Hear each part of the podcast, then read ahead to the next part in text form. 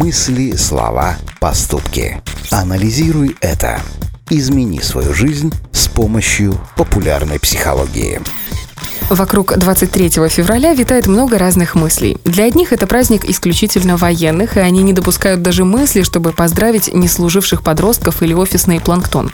Для других вполне естественно в этот день преподнести подарок любимому мужчине, даже если он и не отдавал долг розни. Но что по поводу этого праздника думают психологи? Ответ найдете в нашей программе. Анализируй это. Одно из последних проведенных исследований показало, что для мужчин этот день очень важен. И речь идет не только о военных. Для каждого мужчины 23 февраля – это повод почувствовать себя особенным, главным и ценным, ведь этого им всегда не хватает.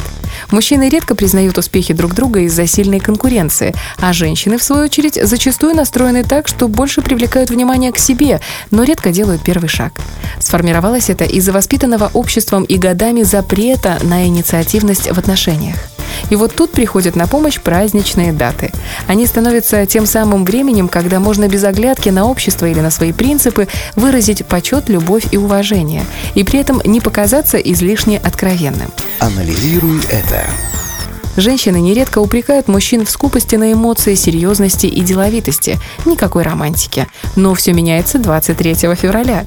Этот праздник помогает раскрутить мужчину на чувства. Уделив ему максимум внимания, вы поднимете мужскую самооценку и наделите его чувством гордости. Ну и недаром существует шутливая поговорка «Как 23 февраля встретишь, так 8 марта и проведешь».